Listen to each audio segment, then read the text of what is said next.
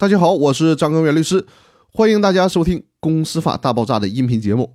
那今天又是周末了，和大家讲一个案例，让大家听得会比较轻松一些。但是呢，这个案例本身并不轻松，需要让我们引以为戒。今天要和大家分享的是一个清算责任的真实案例。我今天和大家分享的这个案例，也是最高院在《民法总则理解与适用》这本书当中提到的真实案例。因为是真实案例，判决书也是公开的。而且呢，已经在最高院的书当中点名道姓的公开发表了。同时，这个案件还是最高人民法院发布的第三批指导性案例当中的一个，所以说我也就不为他们隐姓埋名了。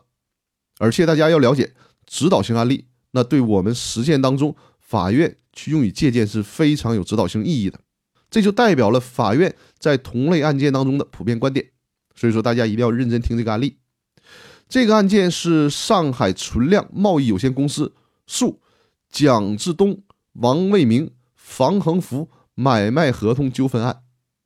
这个案件的原告是上海存量贸易有限公司，我们简称存量公司。这个存量公司向该案的被告常州拓恒机械设备有限公司（以下呢我们简称拓恒公司），这个公司向拓恒公司提供钢材，但是。拓恒公司欠一百三十九万的货款一直没有给存量公司，于是存量公司就把拓恒公司连同拓恒公司的三个股东蒋志东、王卫明、房恒福一同告上了法庭。那拓恒公司欠钱，为什么连带着把三个股东也给告了呢？事情是这样的，这笔钢材是二零零七年六月份欠的，而拓恒公司在第二年。也就是二零零八年的十二月份，因为没有进行年检，被当地的工商部门吊销了营业执照。我在之前的音频当中也和大家分享过，营业执照被吊销是公司解散的情形之一。这个时候，公司就需要进入清算程序了。然而，拓恒公司被吊销了营业执照之后，却一直没有进行清算。拓恒公司的三个股东分别是蒋志东持股百分之三十，王卫明持股百分之三十。房恒福持股百分之四十，现在的拓恒公司可谓是人去楼空，没有了办公场所，财务账册和财产都下落不明。而这个拓恒公司同时还欠着别人的钱，但是也是因为没有可供偿还的财产，在强制执行阶段的案子都被终止执行了。如果原告存量公司仅仅起诉拓恒公司，结果呢也会和其他的债权人一样，即便案件赢了。但是因为拓恒公司什么财产也没有，结果还是什么都执行不到。所以说，存量公司想了一个办法。那不得不说，原告存量公司是比较了解公司法的，利用公司法当中规定的公司股东清算义务这个问题，把被告拓恒公司以及拓恒公司的三个股东全都告上了法庭。你拓恒公司不是没有钱吗？没关系，我要你们三个股东替拓恒公司还钱。那起初这三个股东还不肯就范，尤其是股东蒋志东、王卫明，他们提出了辩论意见。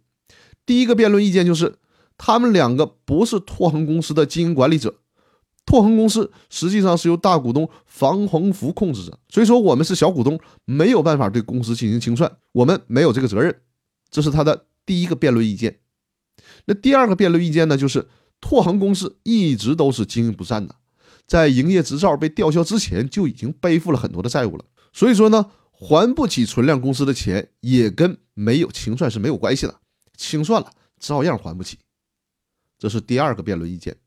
那第三个辩论意见呢是蒋志东、王卫明也曾经委托过律师对拓恒公司进行清算，但是因为很多的原因，最终清算这事儿没有办成。所以说，蒋志东和王卫明就说了：“你原告。”不能找我们两个人要钱。那么，最终法院是怎么认定的呢？法院审理之后认为，蒋志东、王卫明、房恒福都是拓恒公司的股东，那就应该在公司营业执照被吊销之后组织清算。拓恒公司作为有限责任公司，那么全体股东在法律上就都是公司的清算义务人。这跟你持股比例多少是没有关系的，这跟你实际上是不是参与公司经营也是没有关系的。不要以为你不是控股股东，你就不需要承担这个责任。所以说，无论蒋志东、王卫明在公司当中持股比例是多少，有没有参与公司的经营管理，那只要是公司的股东，在公司被吊销营业执照之后，就都有义务在法律规定的期限内对拓恒公司进行清算。另外呢，拓恒公司被吊销营业执照之前没有财产偿还债务，并不代表拓恒公司就真的没有其他任何的财产了。你股东该清算不清算，这就是毛病，这就要承担责任。而且因为没有及时的清算，现在拓恒公司的财产和账册都找不到了。这就更加证明了，是因为没有清算，从而给公司的债权人造成了损失。尽管蒋志东、王维明之前找过律师要进行清算，但毕竟最终没有采取清算措施，所以说法院是看结果说话的。因此呢，三个股东都没有对公司进行清算，最终法院判决拓恒公司偿还存量公司的货款一百三十九万元以及相应的违约金。